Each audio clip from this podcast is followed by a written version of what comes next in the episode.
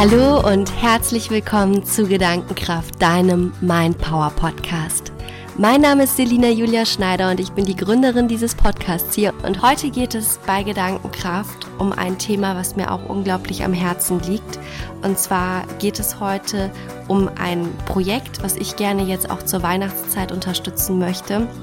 Und zwar ist es das Projekt der lieben Jacqueline, die vor vier Jahren die Zeltschule gegründet hat. Die Zeltschule ist eine Initiative für syrische Flüchtlinge im Libanon. Also die syrischen Flüchtlinge, die quasi alle in den Libanon geflohen sind, werden im Libanon mit dieser Initiative mit Zeltschulen unterstützt. Das heißt, Bildung wird zur Verfügung gestellt, Lebensmittel werden zur Verfügung gestellt, ein Platz zum Schlafen, ein Platz zum Sein wird zur Verfügung gestellt. Man guckt, dass die Menschen dort, wenn auch kein Holzdach, aber ein Dach über dem Kopf haben. Und Jacqueline macht unglaublich tolle und herausragende Arbeit. Und ich finde einfach, dass wir in einem Land leben, in dem es uns so unglaublich gut geht und dass wir als Menschen, die so viel haben, einfach auch diejenigen unterstützen müssen und denen die Unterstützung anbieten, die diese einfach so unglaublich arg brauchen. Und ich finde es so, so schön, dass Jacqueline mit diesem Projekt einfach neue Perspektiven für diese Menschen schafft. Und ich würde mich so freuen, wenn am Ende des Interviews vielleicht du auch das Bedürfnis hast, mit einer kleinen Spende an die Zeltschule ein kleines Weihnachtsgeschenk zu senden, ein kleines Vorweihnachtsgeschenk zu senden. Alle Infos dazu findest du in den Show Notes. Und jetzt würde ich sagen, will ich gar nicht zu viel vorausgreifen. Jacqueline erzählt super viel zu der Situation in Syrien, im Libanon. Wirklich bewegende Geschichten sind in diesem Interview drin, die mich wirklich zu Tränen gerührt haben. Hör es dir gerne an und nimm da einfach auch nochmal diesen Impuls mit, wie gut es uns hier eigentlich geht und wie dankbar wir sein können für das, was wir hier alles haben. Eine Sache noch, bevor wir reinstarten. Das Interview hat leider, leider, leider, ich weiß nicht, woran es liegt, eine nicht so gute Qualität. Ich weiß leider nicht, woran es liegt. Also wenn du podcastest und irgendwie Tipps hast, wie du Skype-Interviews besser aufnehmen kannst, lass es mich so, so gerne wissen. Ich bin da so offen für Neues. Ich weiß, wie gesagt, nicht, warum die Qualität jetzt hier so gelitten hat. Wünsche dir aber trotzdem ganz, ganz viel Freude beim Interview, weil der Inhalt ist wirklich überragend. Und würde sagen, wir legen jetzt einfach los.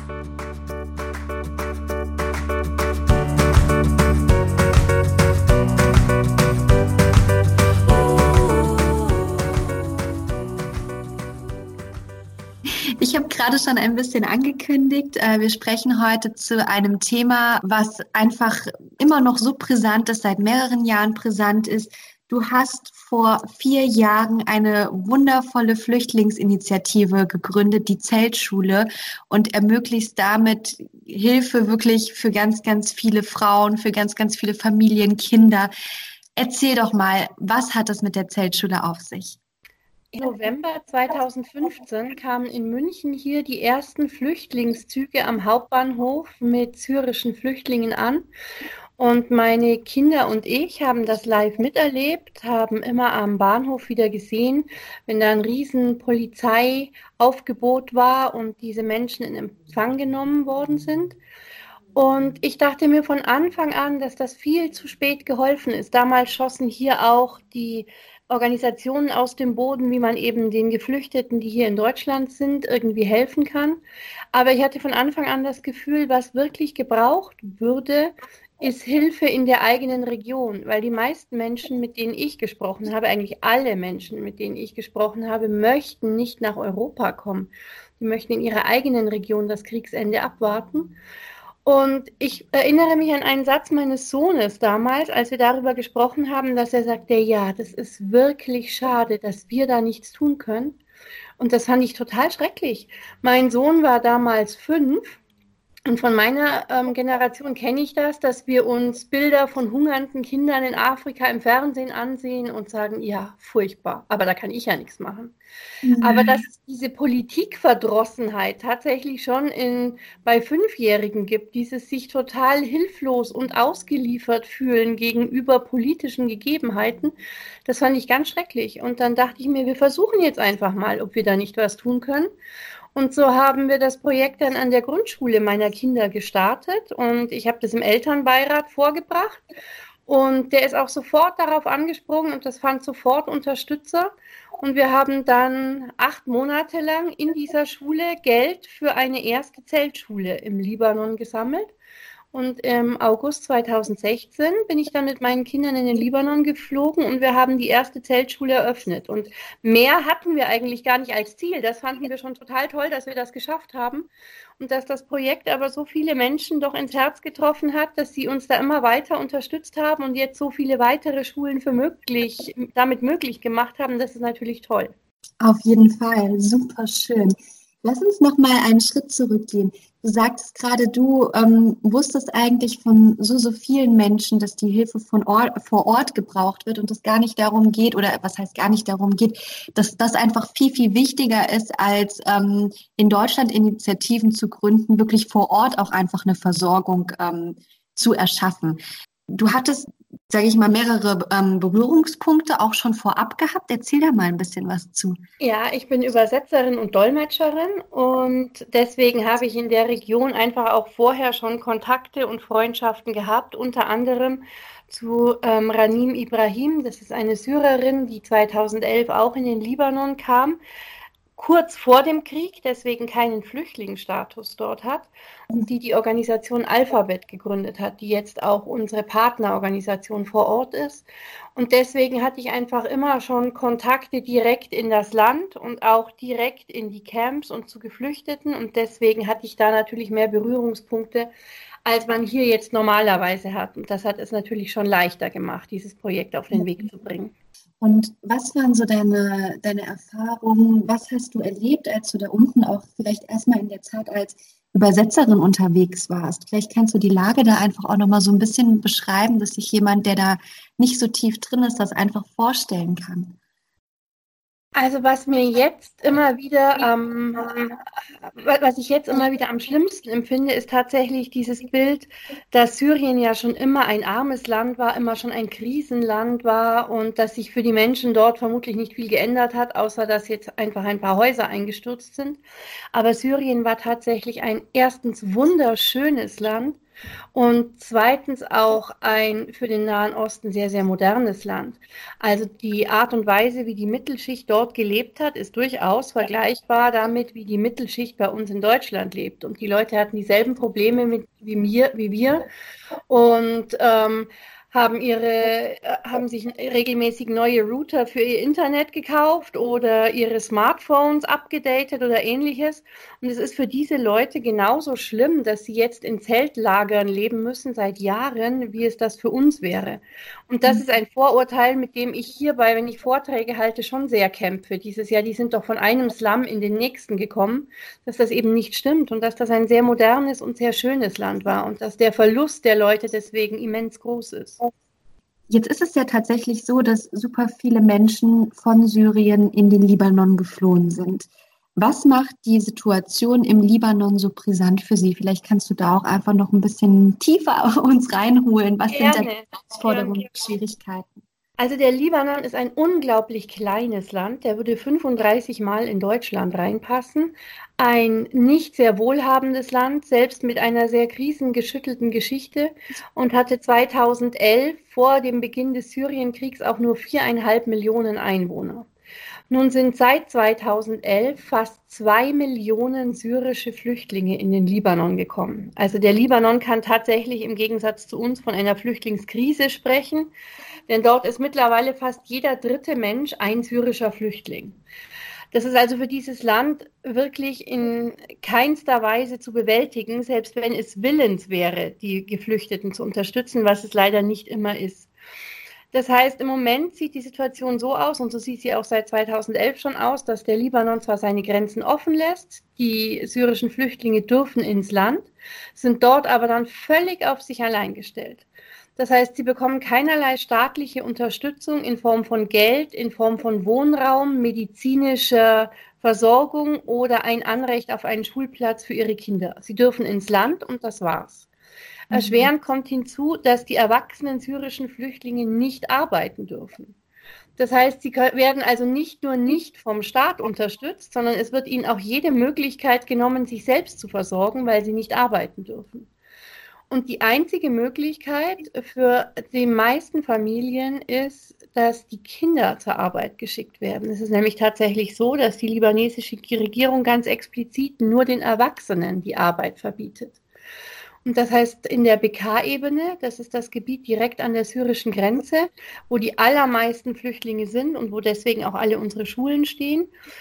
Das ist wahnsinnig fruchtbares Land. Da gibt es riesengroße Felder, auf denen alles Mögliche, was man sich vorstellen kann, angebaut wird. Und auf diesen Feldern arbeiten zwölf Stunden am Tag syrische Kinder und versorgen mit dem wenigen, mit den paar Dollar, die sie am Tag bekommen, ihre Familie. Und das ist natürlich eine untragbare Situation für die meisten Familien, die ihre Kinder einfach nicht zur Arbeit schicken wollen und vor allem auch mit dieser Konsequenz leben müssten, dass die Kinder ja dann eben keine Chance auf Bildung haben, weil sie den ganzen Tag auf den Feldern sind. Und mhm. das zwingt die allermeisten Familien dazu, weiter nach Europa zu fliehen, diese Perspektivlosigkeit für die Kinder. Und dagegen mhm. wollten wir was tun und haben deswegen unsere Schulen dort gebaut. Und dazu gehört aber natürlich auch, denn diese Schulen wären leer, wenn wir sie einfach nur bauen würden. Die Kinder sind ja auf den Feldern. Deswegen ist der ganz wichtige Aspekt, dass wir die Menschen, die in den Camps mit unseren Schulen leben, auch mit allem versorgen, was sie brauchen. Mit Nahrungsmitteln, mit Kleidung, mit Holz zum Heizen, mit Medikamenten, wenn jemand krank ist. Denn nur das ermöglicht den Kindern dann, dass sie statt zur Feldarbeit in die Schule gehen können. Als du vor vier Jahren im November dann quasi die erste Schule gegründet hast. Was war dann da? Beschreib mal so ein bisschen vielleicht die Bilder. Wie, wie ging es dazu? Was konntet ihr den Menschen da unten vor Ort dann wirklich liefern?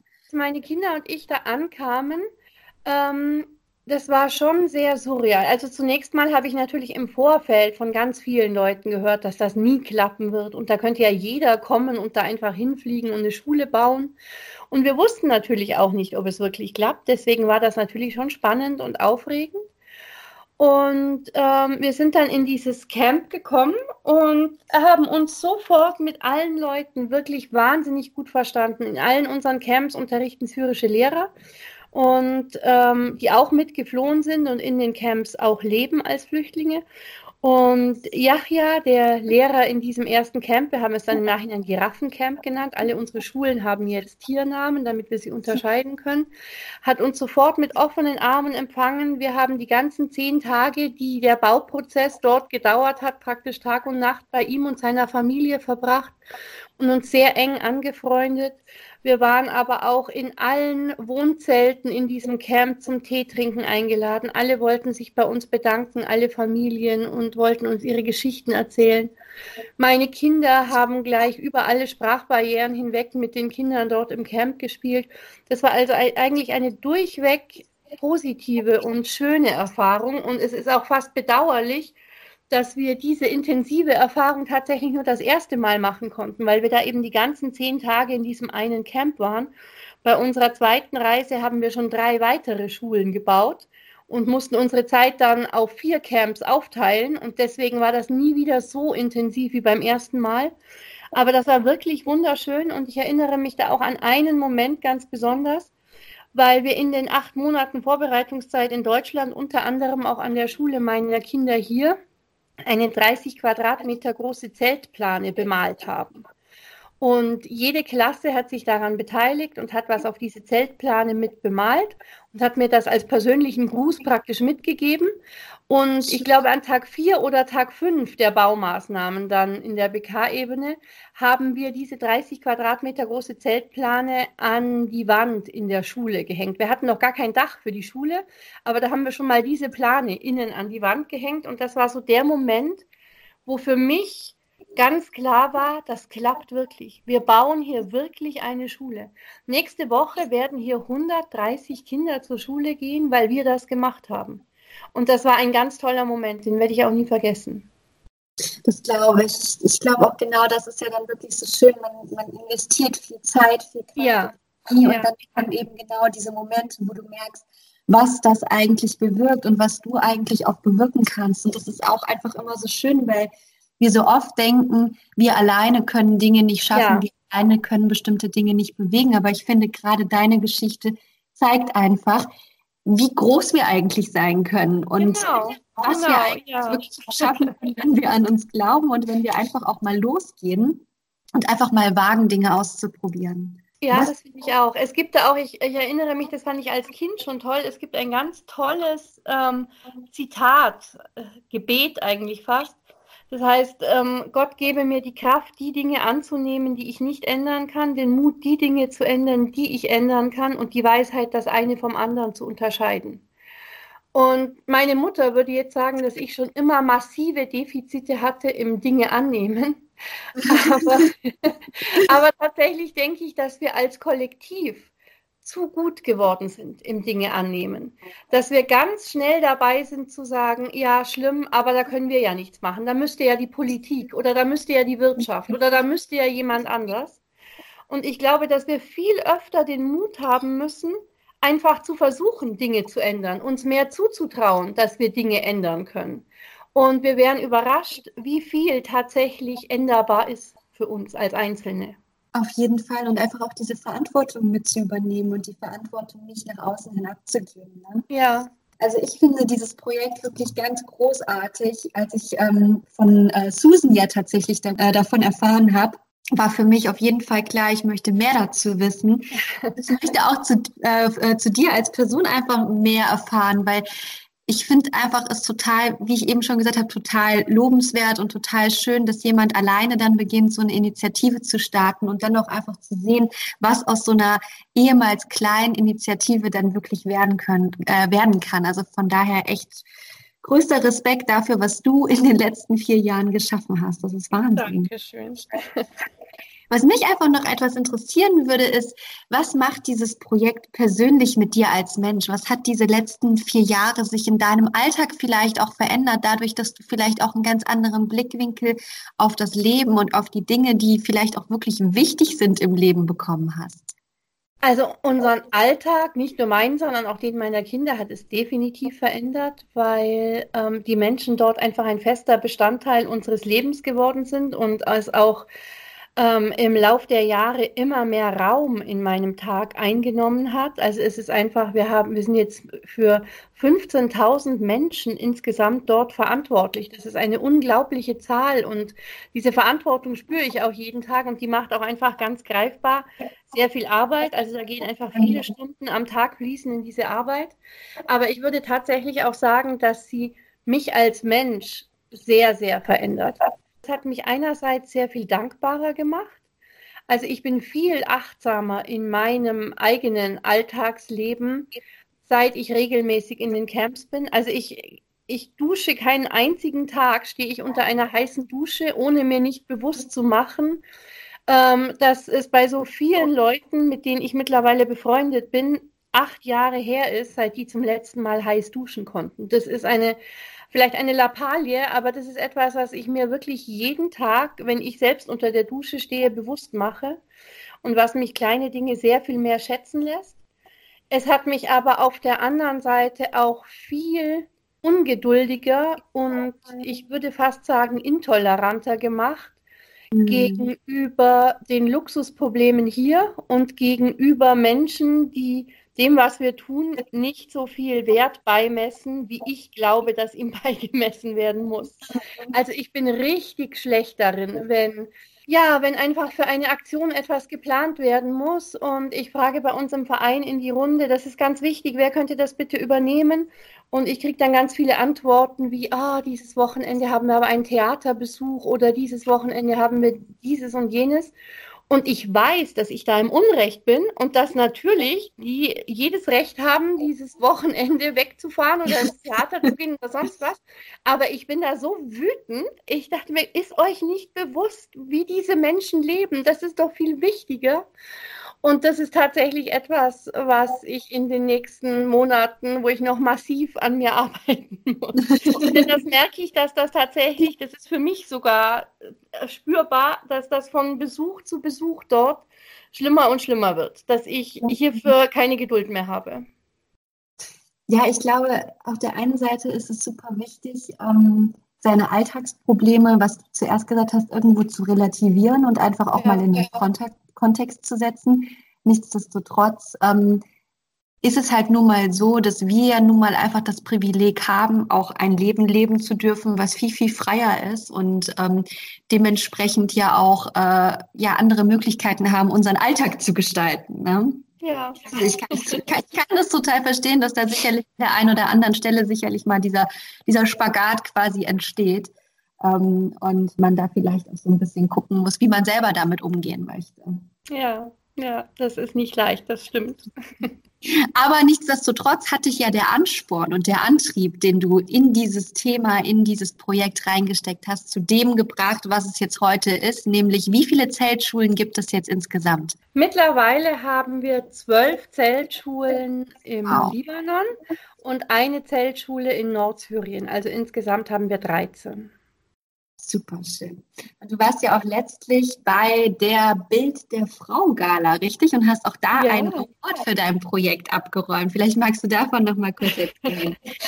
ja, das war eine gar nichts ganz, ich würde fast sagen, das war fast ein bisschen eine surreale Geschichte. Ich bin im Januar diesen Jahres von Bild der Frau von einer Redakteurin angerufen worden, die mir gesagt hat, wir berichten über die Zeltschule und wir würden gerne mal ein Interview mit dir führen. Und das haben wir dann gemacht. Wir haben uns über eine Stunde unterhalten und ähm, haben dann aufgelegt und sie meinte, ja, sie gibt mir Bescheid, wenn das dann erscheint. Und eine Woche später, das war ganz kurz vor einer Reise in den Libanon, in den Faschingsferien im Februar, mich dann nochmal angerufen und hat gesagt, du, ehrlich gesagt, ähm, das war gar nicht geplant, dass wir in der Bild der Frau über dich berichten, sondern dieses Interview war ein verstecktes Bewerbungsgespräch. Du warst nämlich in der engeren Wahl für den Award Goldene Bild der Frau und jetzt nach diesem Interview haben wir entschieden, du bekommst ihn. Und das war dann erstmal ganz unglaublich. Zunächst, weil ich auch ehrlich gesagt gar nicht wusste, was das so genau ist.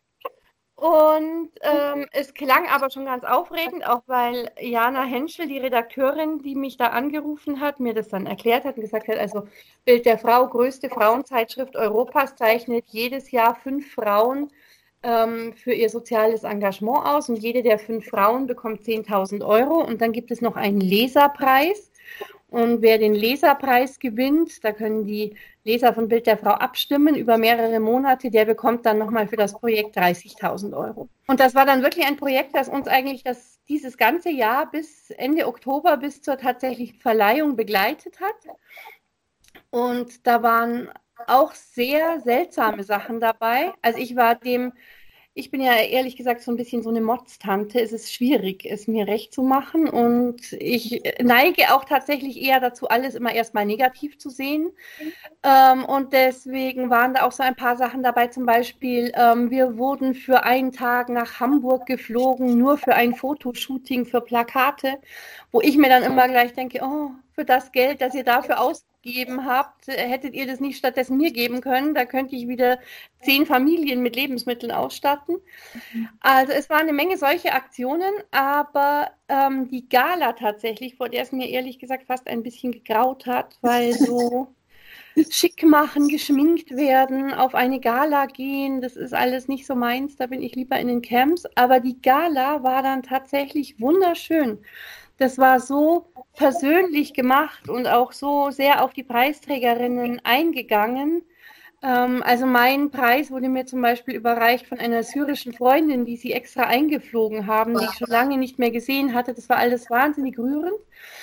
Und es war sehr schön, aber wir waren von Anfang an völlig sicher, dass wir auf keinen Fall diesen Leserpreis gewinnen, weil wir das einzige Projekt waren, das nicht direkt in Deutschland aktiv ist. Und ich hätte mir gedacht, also jedes Thema ist den Leserinnen und Lesern näher als syrische Kinder im Libanon, gerade weil da davor ja auch wieder Wahlen waren, die den ganz klaren Rechtsdrall in Deutschland wiedergegeben haben.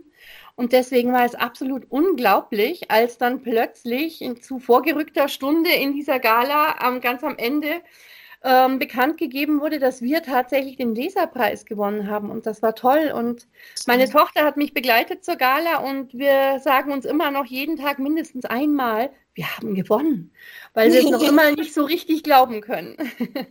Jetzt ist es ja so, ähm, die Zeltschule hattest du ja am Anfang schon angesprochen, ist zum einen Teil natürlich dafür da, dass, ähm, dass Kinder und äh, ja explizit eigentlich die Mütter ähm, in Sachen Lebensmitteln unterstützt werden, dass Kindern Bildung zusteht und die eben in diesen Zeltschulen wirklich auch anfangen können zu lernen und sich weiterzubilden. Es gibt aber auch eine weitere Initiative, nämlich die Women Workshops, ähm, die sich auch explizit an die Frauen richten. Vielleicht kannst du da noch mal ein bisschen was zu sagen, weil das ist tatsächlich auch was, was mir einfach noch so mega im, im Kopf geblieben ist und äh, was ich einfach auch eine super schöne Unterstützung finde. Ja, gerne. Wir haben tatsächlich schon relativ früh in unserem Projekt, ähm, fand ich es für mich ganz wichtig, dass wir auch Perspektiven für Frauen bieten weil wir in unseren Zeltschulen, in unseren Camps ganz unterschiedliche Frauen mit ganz unterschiedlicher Herkunft und deswegen auch ganz unterschiedlichem Bildungsniveau haben. Also es gibt in Syrien ein starkes Stadt-Land-Gefälle und in großen Städten wie Damaskus zum Beispiel ist es völlig normal, dass auf den Universitäten gleich viele Frauen wie Männer studieren. Damaskus hat tatsächlich schon im zweiten Jahr in Folge mehr Studentinnen als Studenten. Aber ebenso normal ist es in den ländlichen Gebieten, wo noch sehr arme Syrer leben oder gelebt haben, dass die nicht das Geld haben, alle ihre Kinder zur Schule zu schicken und deswegen immer noch nur die Söhne zur Schule geschickt werden. Das heißt, in unseren Camps gibt es Anwältinnen, Zahnärztinnen, Lehrerinnen. In unseren Camps gibt es aber auch 30 Prozent Frauen, die nie lesen und schreiben gelernt haben. Und nun ist es aber so, dass ganz viele unserer Frauen Witwen sind, weil die Männer im Krieg ums Leben gekommen sind. Das heißt, wenn der Krieg in Syrien jemals vorbei ist und die Menschen nach einem Regimewechsel zurückkehren können in ihre Heimat, dann werden diese Frauen als alleinerziehende Mütter zurückkehren, eine Rolle, auf die sie kulturell in keiner Weise vorbereitet wurden.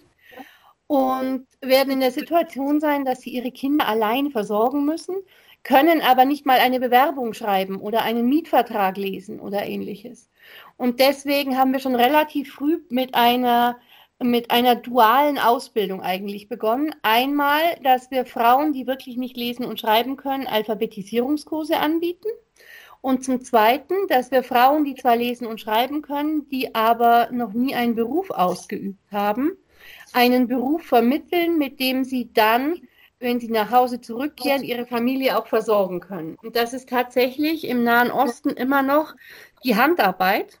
Denn wenn man wirklich gut nähen, sticken etc. kann, dann kann man sich damit dort durchaus ernähren. Es ist dort so, dass wenn ähm, eine reiche Tochter heiratet zum Beispiel, dann werden die Sachen für die Aussteuer oder auch die Tischdecken für die Hochzeit oder ähnliches nicht einfach nur gekauft, sondern die lässt man anfertigen. Okay. Und damit kann man dann schon genügend Geld verdienen, um seine Familie zu versorgen. Und genau das bringen wir den Frauen in unserem Women's Workshop bei.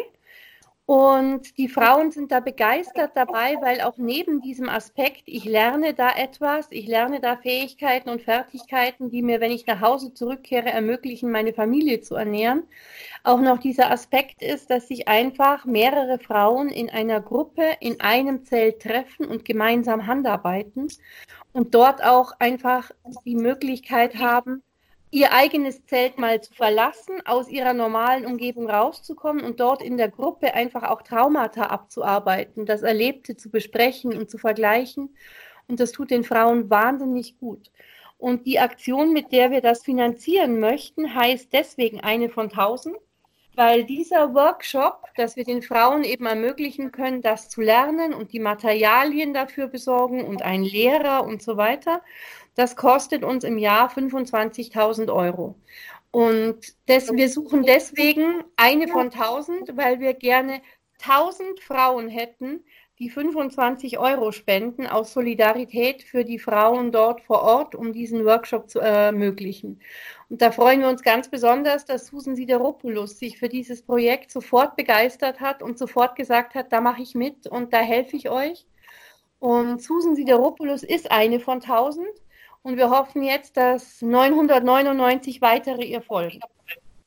Super schön. Und ich finde diese, ähm, gerade diese Aktion auch einfach unglaublich wichtig, weil was du auch gesagt hast, gerade diese Traumata-Bewältigung, Menschen oder Frauen zusammenzubringen, wieder in Arbeit, wieder in einen aktiven Alltag zu bringen genau. und ja, ihnen aber eben auch diesen Raum, diese Möglichkeit zu geben, sich auszutauschen, Erlebtes zu verarbeiten, insbesondere eben die Erlebnisse, die da einfach um einiges heftiger, das muss man einfach auch wirklich nochmal sagen, ja. sind, als wir uns das überhaupt hier vorstellen können. Definitiv. Ähm, das finde ich einfach unglaublich wichtig. Und gerade die Frauen, die ja eben einfach auch ne, die Kinder unter sich haben, die irgendwo funktionieren müssen auf der einen Seite, denen aber auch diesen Raum zu geben, einfach verarbeiten zu können und äh, ja, einfach wieder auch ein Stückchen mehr zu sich zu finden, in ihre Kraft zu kommen, dadurch, dass sie eben diese Community haben, die sie auffängt, die ihnen auch eine Perspektive gibt. Das finde ich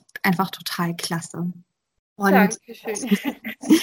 und du hast eine wunderschöne ähm, Zeltschulenzeitung rausgebracht und ich habe die hier auch gerade vor mir liegen. Und ich weiß nicht, vielleicht magst du einfach noch so ein bisschen was zu den einzelnen Geschichten erzählen. Hier sind so viele Geschichten drin, die mir wirklich Tränen in die Augen getrieben haben. Und ich weiß nicht, gibt es da irgendwie die ein oder andere Geschichte, die du dazu gerne noch erzählen möchtest? Irgendjemand, der dir besonders in Erinnerung geblieben ist?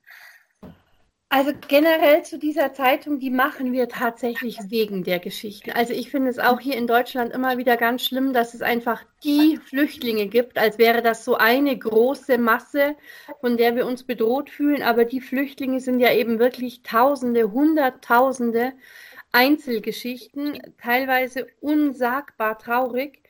Und ich finde es ganz wichtig, dass wir lernen, das in diese Einzelgeschichten aufzubrechen. Und deswegen machen wir auch zweimal im Jahr in der Zeltschule diese Zeitung, um so viele Geschichten wie möglich erzählen zu können und den Menschen hier zu zeigen, das sind die, die Gesichter, die dort leben. Das sind die Menschen, die wir, denen wir helfen. Das sind nicht die Flüchtlinge, sondern das sind diese einzelnen Menschen. Und deswegen finde ich das auch tatsächlich ganz wichtig, dass diese Geschichten immer wieder erzählt und, und gelesen und wahrgenommen werden. Also gerade im, äh, im Women's Workshop sind in der Zeitung zwei Frauen drin, einmal Alena und einmal Yusra, die schon von Anfang an bei unserem Workshop dabei sind und denen der Workshop auch sehr gut tut. Dabei hat vor allem Yusra zum Beispiel eine Geschichte, die mir sehr, sehr nahe gegangen ist, schon als ich das erste Mal gehört habe.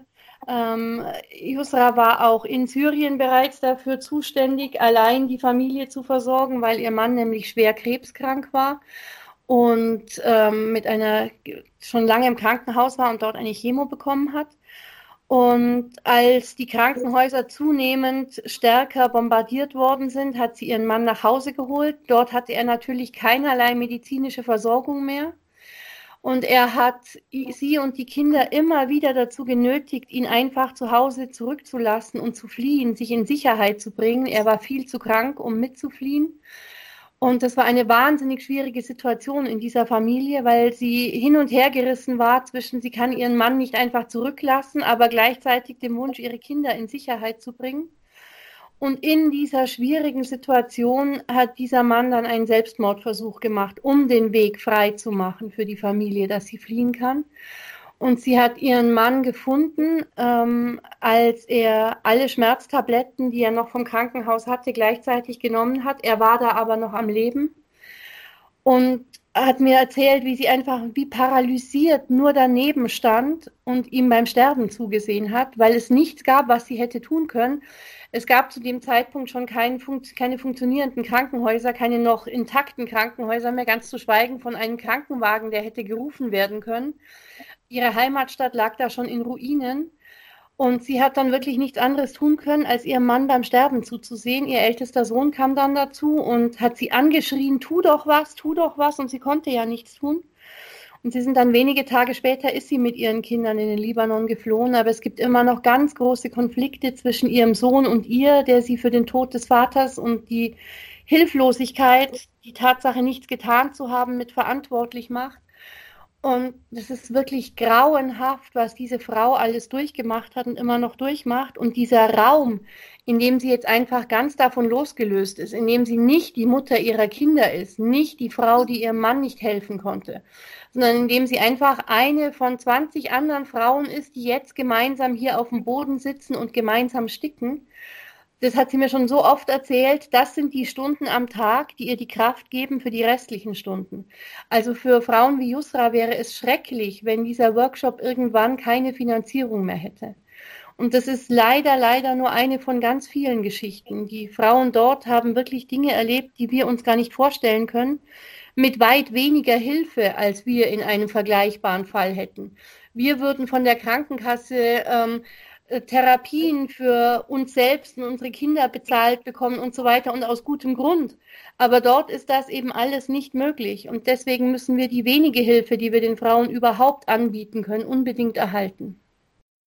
Ja, und also das finde ich halt eben einfach auch genauso einen wichtigen Punkt, da wirklich einfach mal immer wieder sich auch bewusst zu machen, was wir eigentlich alles haben, das wir ganz oft als selbstverständlich annehmen. Ja aber ja. einfach überhaupt nicht selbstverständlich ist. Und insbesondere diese Geschichte, die du gerade jetzt erzählt hast, ich habe sie heute Morgen auch gelesen.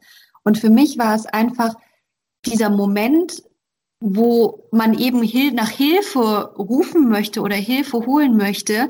Und wir alle sind gewohnt, wir, wir rufen den Krankenwagen, wir können ins Krankenhaus gehen, genau. wenn es nicht gut geht. Aber das ist da einfach de facto nicht möglich. Genau. Einfach in einer Situation zu leben, in der es keine Hilfe mehr gibt, das allein, diese Erkenntnis muss so schockierend sein. Vor allem aber auch, wie viel Kraft und wie viel Stärke diese Frauen haben, ja. solche ja. Situationen für sich ja. zu überwinden.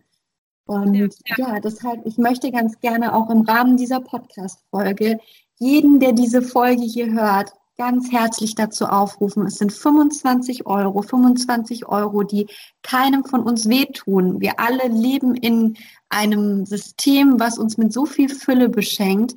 Und werdet Teil dieser wundervollen Aktion, werdet eine von tausend. Ihr bekommt ein ganz wunderschönes Armband, was ich hier auch schon zu Hause liegen habe, was wirklich auch für mich einfach ein total schöner Reminder ist an diese Menschen da unten und jetzt gerade zu Weihnachten, wo es einfach darum geht, auch Liebe zu teilen, diese 25 Euro zu teilen und was Gutes zu tun. Ich würde es mir von Herzen wünschen. Das wäre ganz toll. Vielen, vielen Dank. Ja, auch von mir die Bitte. Ich trage mein Armband auch ähm, jeden Tag eigentlich, auch weil ich es für mich, wie du schon sagst, gesagt hast, auch so als kleinen Achtsamkeitsreminder benutze, gerade in Momenten, wo ich mich, wie schon vorher gesagt, mal wieder wahnsinnig aufregen möchte und ähm, schaue ich da drauf und und mache mir ganz bewusst, was diese Frauen alles ertragen haben und wie dankbar wir für alles sein müssen, was wir hier haben und was für ein Luxus unsere Probleme eigentlich sind, wenn wir es recht bedenken. Und deswegen trage ich mein Armband auch tatsächlich als Achtsamkeitsreminder sehr gerne. Und ich glaube, 25 Euro ist tatsächlich ein Betrag, den die meisten von uns, wenn wir ehrlich sind, entbehren können. Denke ich auch. Und es würde mich wirklich sehr, sehr freuen, wenn die ein oder andere da wirklich auch dieses Gefühl hat, einfach helfen zu wollen und ähm, ja, einfach auch diese Frauen da unten zu unterstützen und ihnen diese Perspektive ja irgendwo auch wieder zu geben, die ja. sie vielleicht aktuell gerade in ihrem Leben nicht haben. Ganz genau, ja. Großartig, schön. Also ich muss echt sagen, ich bin begeistert von diesem Projekt. Ich finde es total großartig, was du auf die Beine gestellt hast in diesen letzten vier Jahren Wahnsinn. Ich finde es auch total schön, dass du dir die Zeit genommen hast, hier heute in den Podcast zu kommen und einfach mal. Sehr, sehr gerne. Danke für die Möglichkeit. Ja, sehr, sehr gerne. Und ähm, ja, ich hoffe wirklich da, ähm, dass wir da heute einfach noch mehr Menschen über diese Thematik, über diese Problematik auch ins Boot holen konnten. Ich fand, da waren wirklich auch wichtige Erkenntnisse dabei, die so in den Nachrichten einfach auch gar keine Berücksichtigung finden und nicht mhm. aufgegriffen werden. Von daher danke von Herzen, dass du da heute die sehr, Zeit investiert hast. Jetzt, bevor das Interview gleich zu Ende ist, habe ich immer noch drei Fragen, die ich meinen Interviewpartnern stelle, um einfach noch so ein bisschen mehr über sie herauszufinden. Und ich würde auch dir ganz gerne diese drei Fragen noch stellen. Okay. Und die erste Frage ist, Gibt es, ähm, eigentlich frage ich immer, ob es ein Buch gibt, was dein Leben verändert hat, aber vielleicht ist es bei dir auch eine besondere Szene, die du in den letzten vier Jahren erlebt hast, die du gerne noch mit uns teilen möchtest, die für dich einfach wirklich nochmal was in deinem Leben verändert hat. Buch wäre bei mir tatsächlich schwierig, weil ich so unglaublich gerne lese und so unglaublich viel lese.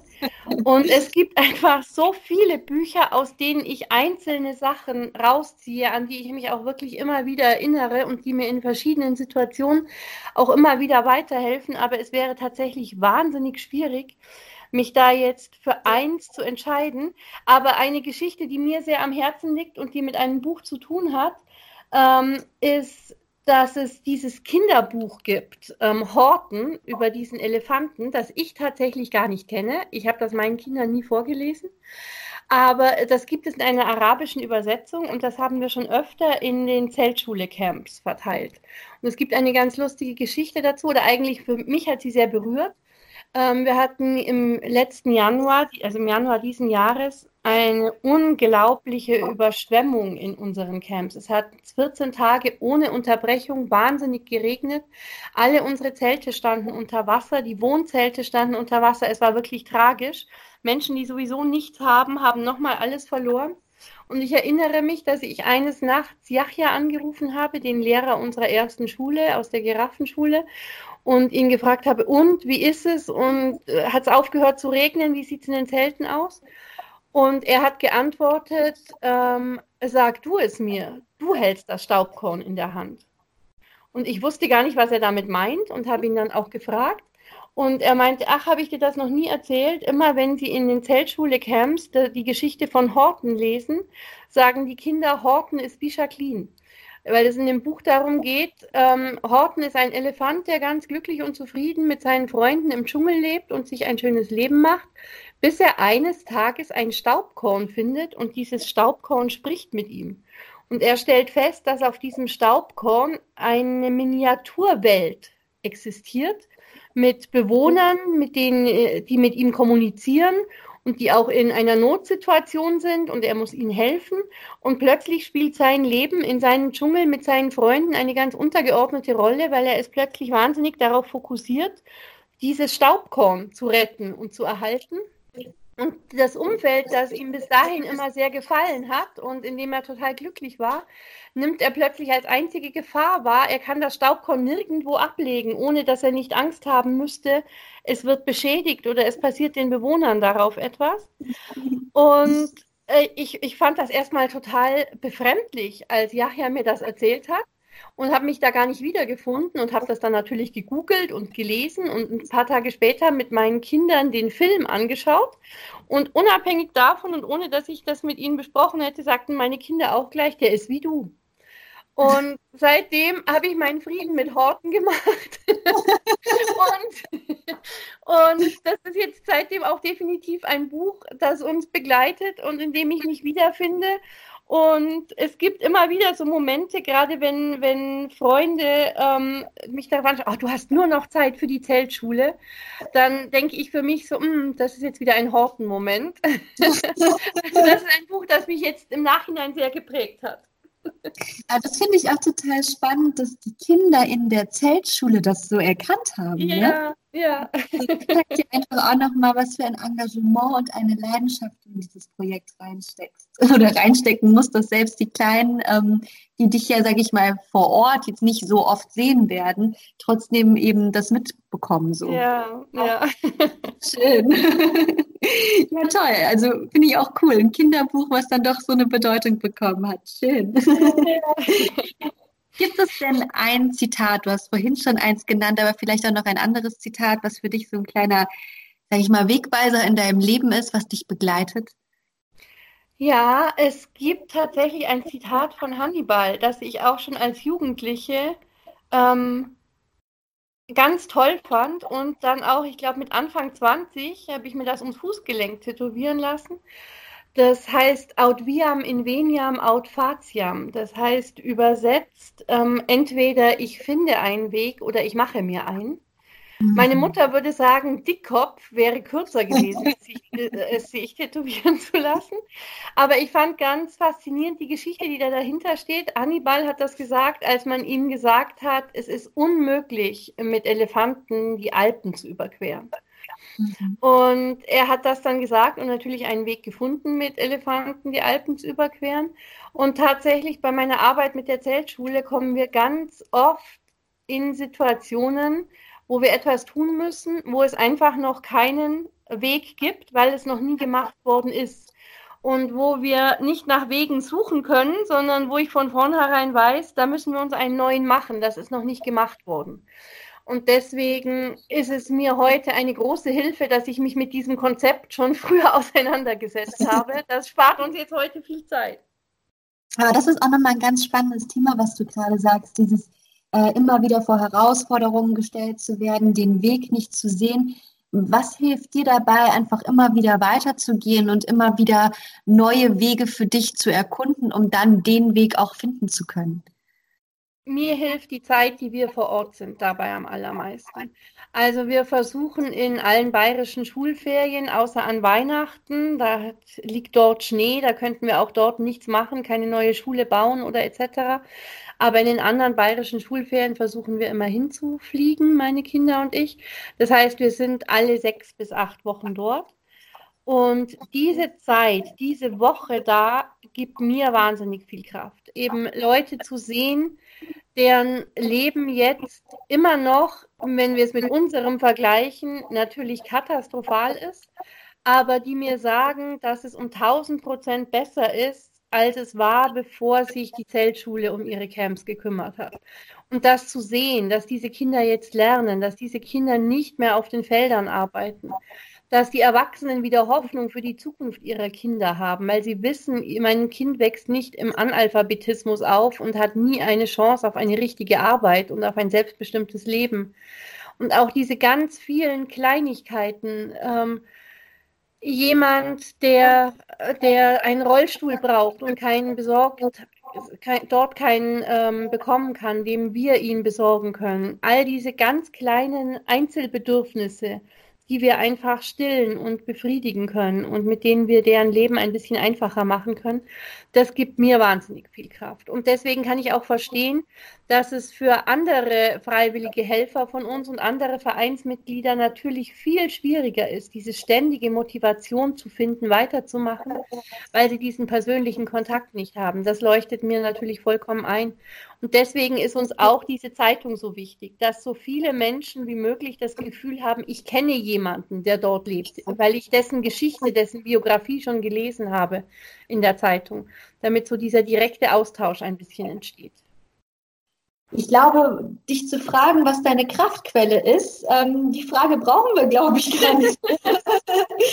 also ich höre schon raus, dass äh, eigentlich die Zeltschule ja wirklich, man kann, glaube ich, echt sagen, so eine Art Lebensaufgabe von dir geworden ist. Ja, ja, ja, ja. Das hätte ich auch selbst nie gedacht und nie geplant.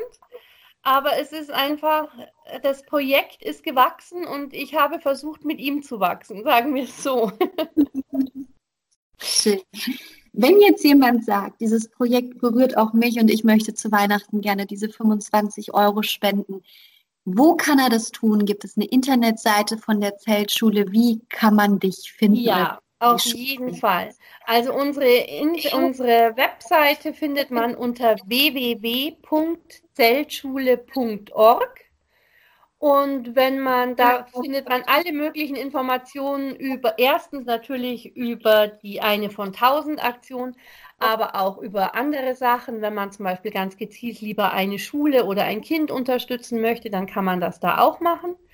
Und wenn man aber eine ganz eigene Idee hat und zum Beispiel sagt, ich wohne in Hamburg oder in Berlin oder in Bremen und bei uns ist die Zeltschule noch total unbekannt und das wäre doch toll, wenn die Schule meiner Kinder sich zum Beispiel da auch mit engagieren würde, weil wir haben mittlerweile über 40 Partnerschulen und wo wirklich Schulen wie die meiner Kinder damals vor vier Jahren einfach gewisse Schulaktionen machen um Geld für die Zeltschule zu sammeln, damit unsere Kinder auch eben lernen, man kann etwas tun, jeder kann etwas tun, jeder kann etwas beitragen.